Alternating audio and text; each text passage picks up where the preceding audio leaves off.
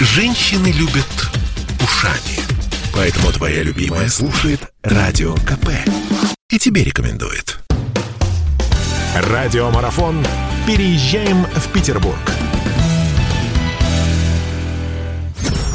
Интересно, сколько детей родились в Петербурге от того, что мосты уже развели, ночуй у меня. 15.33 все-таки в Петербурге, несмотря ни на что. Несмотря на то, что я не дала высказаться э, шутке. Ты дала высказаться Дала шутки. высказаться прекрасной шутки о Петербурге. Итак, в студии радио «Комсомольская правда». Мария Элькина, архитектурный критик. Привет, Маша. Олеся, привет. Ольга Маркина, Олеся Крупанина. Э, Мы сегодня ведем практически целиком весь этот марафон. Архитектурный критик и урбанист должен нам ответить прежде всего на главный вопрос, где жить в Петербурге, чтобы не было мучительно больно. Ну, тут вопрос в том, что такое мучительно больно. Ну, давайте так определим да, для я начала. только хотела сказать, мучительно больно, понимаете, человек может жить в полном комфорте и счастье, ему будет мучительно больно, но по другим причинам. А вот я как раз именно от того, где жить, потому что мы э, до начала нашего эфира с Машей очень подробно рассказывали друг другу о наших впечатлениях, о наших жителях, сожителях э, в Петербурге, о тараканах, там всяких Клопах, молей, э, клопах. крысах. Это же все наши, собственно говоря, друзья постоянные в Ну, Петербурге. да, не они, у всех. много тысяч лет живут. э, Вот Да. если мы говорим про тараканов. То есть они я не- до, на, до Петра Первого, до всех, в общем, Нет, не еще и знаю. нас-то не было. А Нет, тараканы они не то, были. что в Петербурге были, они вот тараканы наши постоянные спутники. Мы где живем, а они, значит, э, что-то у нас подъедают. Да, и поэтому, но все-таки, наверное, это, конечно, зависит от районов. И э, мы понимаем, что, наверное, в центре их чуть меньше, чем Да. А, ну, в центре их чуть меньше, чем э, в Мурино. Ну, например, в Мурино, да. То есть ну, например, Мурино да. это у нас такой... То есть, ну, в центре их чуть меньше, скажем, чем на окраинах, потому что все-таки новостройки становятся социально неблагополучными районами. А, их там много по одной единственной причине, их там не травят. Их почти нет а, в современных домах бизнес-класса, но я, честно говоря, думаю, что это а, временная история, пока не сменились поколения, потому что эти все квартиры люди себе а, купили, но они, видимо, как-то ответственно относятся к тому, чтобы у них, значит, а, не было паразитов в этих квартирах. А, Их, да, поменьше в центре, а, хотя и в центре а, они тоже есть. Но это, в общем, не ответ, где жить. Если вы готовы жить с тараканами, это, собственно, к чему мы все это начали? К тому, что если вы собираетесь переезжать в Петербург, то, наверное, первый вопрос, который перед вами стоит, а, перед работой, да, это где жить? И в зависимости от вашего кошелька, вашего предпочтения, ваших, э, так сказать, художественных настроев, мы сейчас и попробуем разобраться. Да, А, я- Слушай, э, на самом деле, прежде чем мы попробуем разобраться, я предлагаю послушать небольшую справку, э, просто цифры. Да, что где Да, стоит. я не слышу ничего. Что А ты надень наушники, и все А получится. у меня нет наушников. Сейчас поищем. 190 тысяч 800 рублей стоит один квадратный метр жилья в Петербурге на вторичке. Это в среднем. Квадрат в новостройках сейчас стоит 180 тысяч 100 рублей. Кстати, рост за три месяца 10,5%. Теперь давайте смотреть по районам. Совершенно золотые метры располагаются на Петроградке, и квадрат здесь обойдется в 310 тысяч рублей. Дороже только элитарный Крестовский и Петровские острова. На втором месте по стоимости центральный район, хотя квартиры в так называемом «золотом треугольнике» могут запросто побить Петроградку в цене. Как говорят риэлторы, самая элитная недвижка у нас умещается в локацию, ограниченную дворцовыми набережными, Фонтанкой и Невским проспектом. Тут есть варианты и по 600 тысяч, и по миллиону за квадрат, но это, что называется, штучное жилье. Далее по убывающей идут Адмиралтейский и Василиостровский районы. И здесь надо иметь в виду, что в Петербурге вид на воду автоматически удорожает любую квартиру процентов на 20.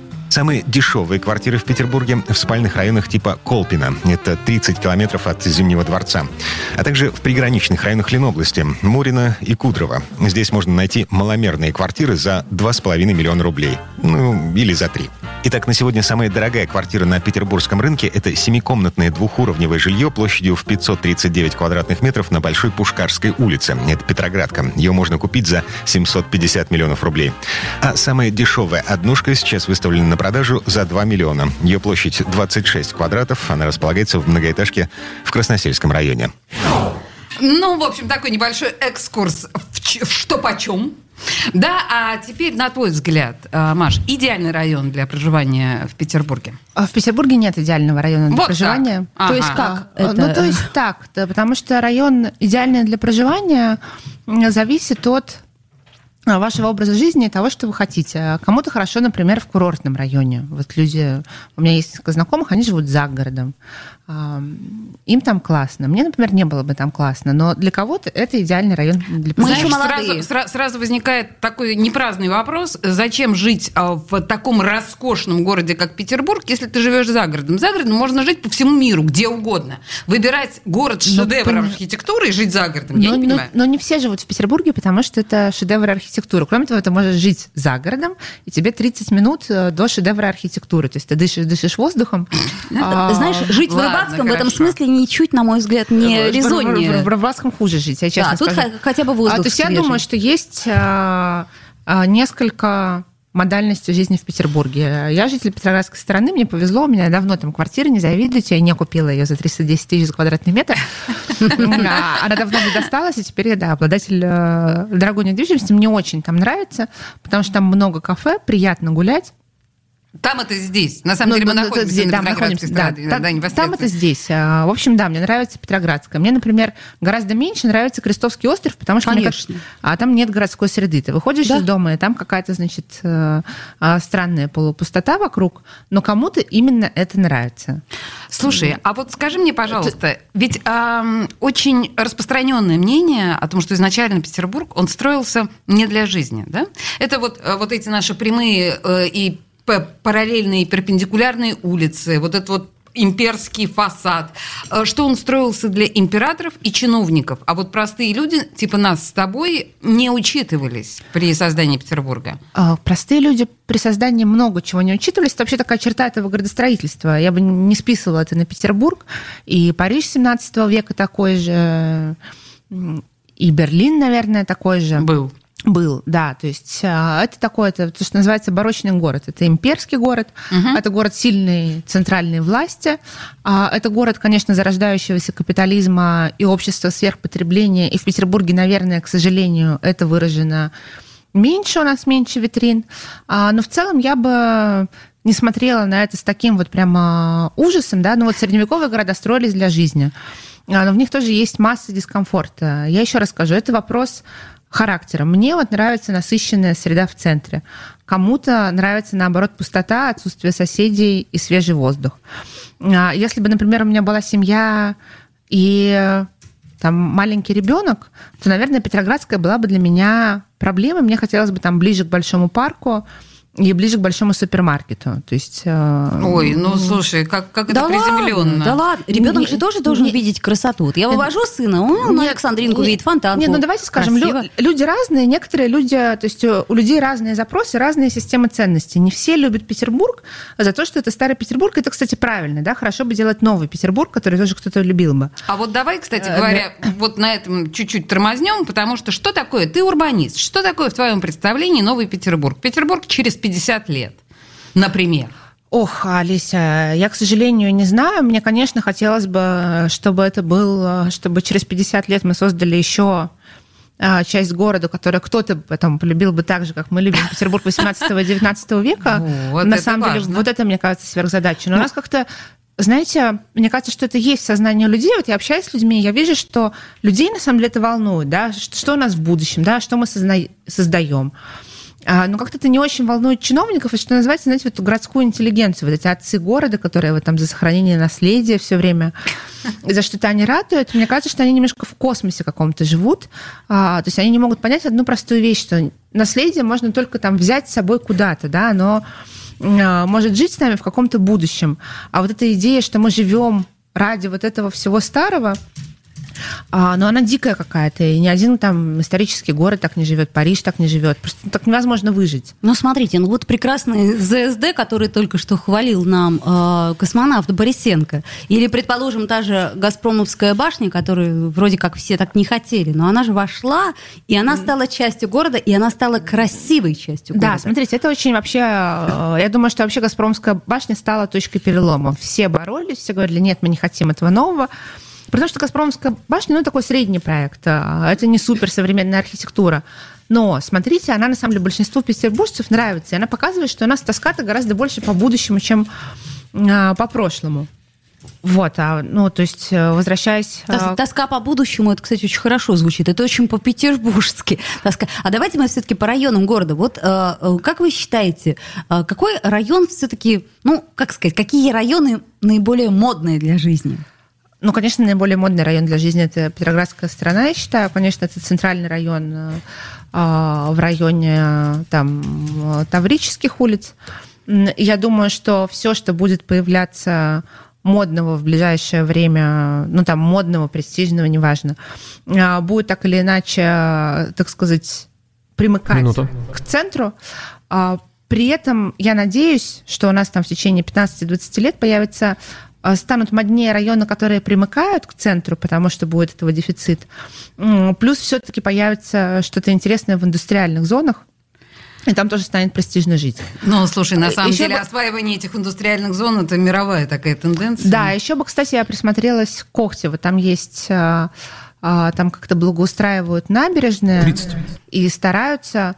И, в общем, да, сейчас Охта довольно такая пустынная, постсоветская и ветреная, но есть шанс, что там станет лучше. Пустынные ветреные охта, как это красиво. Мария Элькина э, в студии радио «Комсомольская правда». Мы рассуждаем с ней о том, где жить в Петербурге, чтобы не было мучительно больно.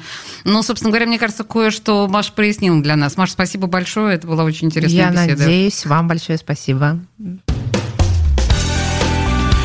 Переезжаем в Петербург. Слухами земля полнится. А на радио КП только проверенная информация. Я слушаю «Комсомольскую правду» и тебе рекомендую.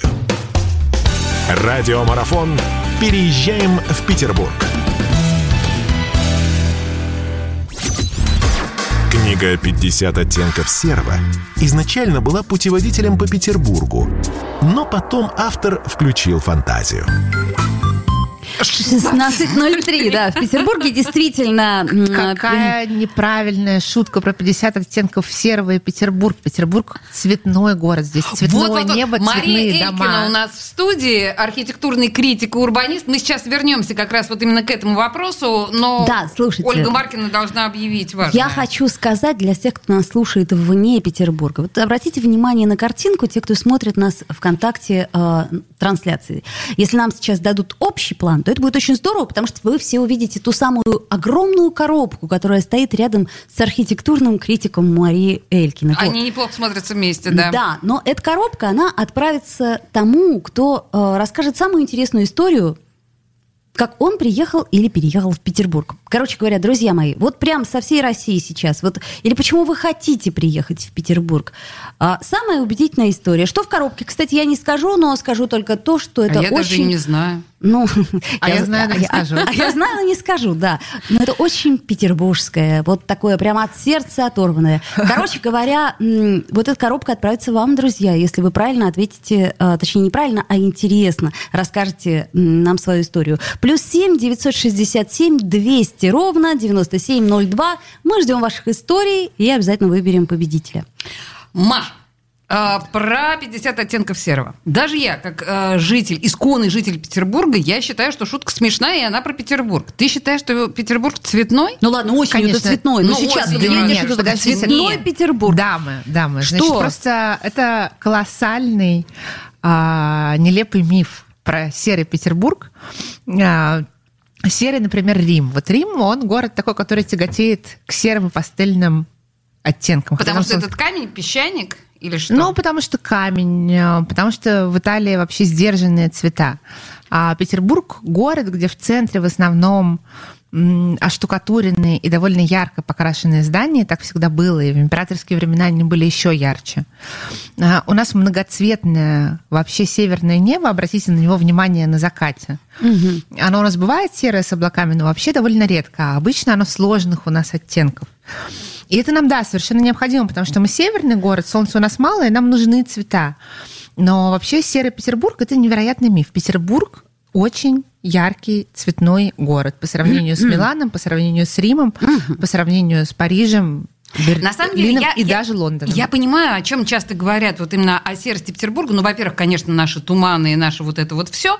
Но, с другой стороны, мы понимаем, что э, Петроградка как раз, вот этот самый дорогой район, о котором мы говорили в предыдущей части, все-таки вот весь этот модерн, он в серых цветах, так или иначе. А если мы возьмем какой-нибудь там классицизм или даже барокко, оно, конечно, все зелененькое, розовенькое. Да. Петроградская чуть больше серая, хотя и на Петроградской а признаемся, все-таки встречаются яркие цвета, хотя да, она там более поздняя, больше камня, меньше штукатурки, она больше серая. А вот если вы сейчас приедете в Петербург, то он настолько разноцветный, настолько красивый, что аж сердце разрывается. Как хочется погулять, а некогда. А вот если вы приедете, то вам как раз и будет, так сказать... И, а, и вот давайте, да, знаете, вот вот да, вернемся, вернемся а, к тому, что переезжаем в Петербург. И давай, Маша, поговорим о, о тех, кто переезжает. Вот на твой взгляд, эти люди, принимающие решение переехать ненавижу это словосочетание «северная столица», но тем не менее, вот в северную столицу. Почему? Москвичи, я слышала много москвичей, которые стремятся к нам приехать, например. А, ну, конечно, за более спокойный образ жизни. И потом мне кажется, что если у нас по какому-то правильному принципу считать, а, то соотношение там возможности работать и комфорта, и каких-то там радостей от жизни в Петербурге на самом деле может быть э, очень неплохое. То есть а, у нас а, очевидная, значит, гастрономическая столица России, а Ой, об этом мы Европа. сегодня еще будем обязательно говорить А вот подробно. говорят, что петербуржцы очень ленивые, что они вот, э, ну, как это сказать, даже встают позже москвичей. И, и все я встаю делают... поздно, да. Вот. Так и, и презираем москвичей, которые встают, значит, в 7 утра, и давай кому-то названивать. То есть правда, да, что мы такие более размеренные? Мы ну, такие чуть более расслабленные. Петровский, например, сказал, да нет, это они быстрые, а мы нормальные. Нет, мы на самом деле, да, то есть мы, например, по сравнению с жителем Хельсинки, мы очень быстрые. По сравнению с москвичами мы медленные, но в Москве все-таки ненормальный ритм жизни. Мне я... тоже так кажется. Слушайте, вы знаете, я на самом деле хочу поставить маленький материал нам, да, ну вот для развития вкуса, разговора и понимания, несколько слов про так называемых понаехавших или о роли иностранцев в Петербурге. Все знают, как выглядит Зимний дворец. Его построил понаехавший из Италии архитектор Бартоломео Франческо Растрелли. Исаакиевский собор проектировал француз Агюст Монферран. Знаменитые кони на Аничковом мосту – работы обрусевшего немца из Омска барона Клотта. Инженер Августин Бетанкур, испанец, физик Борис Якоби, немец, балетмейстер Мариус Питипа, француз, полководец Барклай де Толли, шотландец. Этот список иностранцев, которые составили цвет и славу Российской империи в блистательном Петербурге, он просто бесконечен. Но один иностранец, а точнее одна иностранка в этом списке стоит особняком, говорит писатель-историк Глеб Сташков.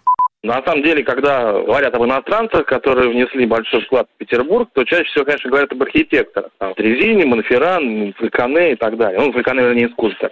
Ну, скульпторы и архитекторы, это главным образом. Здесь можно много чего перечислять, но я бы, вообще говоря, назвал одного человека, вернее, одну женщину, которую звали Софья Августа Фредерика Альгальцепская. Там же в России императрица Екатерины II. Вот это же, безусловно, иностранка. Там не было ни капли русской крови и, и никаких, вообще говоря, законных оснований для того, чтобы занять престол. Но, тем не менее, престол она заняла, там 34 года правила России, ну и Петербург, в общем-то, ну вот отчасти он, ну, там, основанием своим он обязан Петру Первому, но вот Петербург, который мы знаем, вот этот строгий стройный вид, в сущности, это все зародилось именно при Екатерине II, да, то есть когда там эпоха барокко, сменилась эпоха классицизма, и началось вот, вот, собственно, Петербург стал приобретать те черты, которые мы вот сейчас и видим. Но остается только добавить, что в Москву переезжают по работе, а в Петербург переезжают по любви.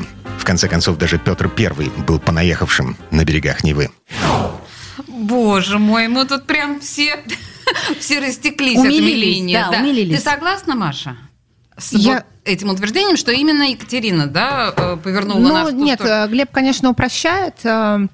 Да, действительно, при Екатерине Петербург в общем сложился, и, наверное, она была там, внесла второй по значимости после Петра вклад в то, что город в принципе состоялся, а если мы возьмем там объем строительства, то, наверное, первый, да, то есть вот она совершила такой рывок, и да, это очень важный человек э, для петербургского градостроительства. Ну, в общем, отчасти ты все-таки согласна с этим материалом и с Глебом Сташковым, я который не, нас Я не люблю неточности, не а, люблю неточности. Я поняла, хорошо, хорошо.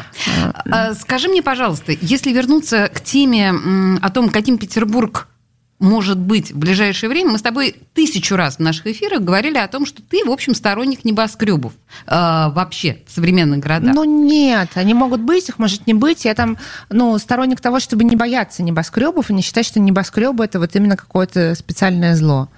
То есть, подожди, вот, ну как бы лахту нашу ты приняла. Вот эту да, вот да, я совершенно, да, я совершенно приняла нашу кукурузину, классная кукурузина. А говорят, что вторая будет? Вторая... Не веришь? Вторая... Нет, я не то чтобы не верю, я как раз верю больше, чем кто-либо. Я считаю, что это довольно такой значит, намеренный проект. Я считаю, что это ну, совсем уже плохо, да, как архитектура. Очень несвоевременно, очень странное здание. Плохо именно в том месте, где планируется, или вообще? Ну, вообще, то есть, понимаете, я смотрю на эту архитектуру, понимаете, она такая динозаврическая. Она старомодная, чудовищная. Да, да, она очень старомодная. Сейчас так никто не строит, понимаете, сейчас строят небоскребы, на которых какие-то есть э, там зеленые лужайки на сороковом этаже, террасы. Да нам бы хотя бы этот лахта-центр тогда строить, а то к нему как бы и дорог-то еще пока нет. То есть, понимаете, толком. мне не нравится вот эта идея, что мы какие-то там специально примитивные. Мы строим, значит, на Охтинском мысе какое-то вот это золот... здание с золотинкой, но как будто бы сейчас... С золотинкой. Ну, как будто бы сейчас 1999 год, понимаете, а сейчас 2021. А с чем это связано? Почему, почему так старомодно все? И почему? Ну, потому что мы выпали из международной архитектурной повестки, мы выпали из нее на самом деле в советские годы, а сейчас мы, так сказать, расхлебываем Советская... Мы это Петербург? А, да, мы это Петербург. То есть мы расхлебываем две вещи. С одной стороны, конечно, у нас э, просто дико коррумпированные структуры, которые занимаются архитектурой. И заказы распределяются, грубо говоря, не между самыми талантливыми, а между, значит, теми, кто умеет получать э, разрешение. А с другой стороны, э, конечно, просто за годы советской власти в архитектурной школе, ну, то есть паразитировали на там людях, получивших образование до революции, но, конечно, вся советская власть архитектурную школу последовательно уничтожала и уничтожила, и еще изолировала от мира. И поэтому, плюс Петербург сам консервативный очень город.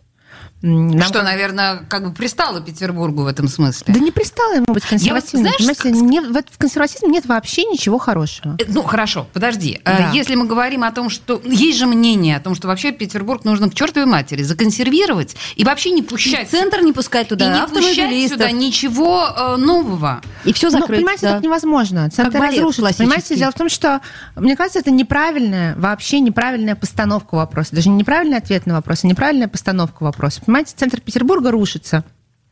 Он рушится, потому что у нас неправильно простроена градостроительная политика. Если мы его закроем, а, он будет рушиться еще быстрее. Если мы будем ничего не менять, он будет рушиться еще быстрее. Понимаете, мы должны как-то так выстраивать стратегию на будущее, чтобы этот центр сохранялся. И эта стратегия не может быть консервативной, да, она должна быть... Прогрессивной? Она должна быть прогрессивной, она должна, должна быть радикальной, да, мы должны изменить ситуацию, мы должны резко изменить ситуацию к лучшему. А, консерватизма быть не может. Ну, слушай, и это мы слышим на самом делэто в Петербурге, да? В Петербурге от архитектурного критика. Безобразие, безобразие. Нет, я, я посрамлена, пойду домой. Нет, мы рады, на самом деле. говоря, у нас сейчас закончится эфир. Я просто должна сказать, что мы говорили с архитектурным критиком и урбанистом Марией Элькиной о том, где жить в Петербурге, чтобы не было мучительно больно. И кто, собственно говоря, приезжает Живите в этот поближе город. к хорошему кофе. Это правда. Ну, кстати, да. Переезжаем в Петербург.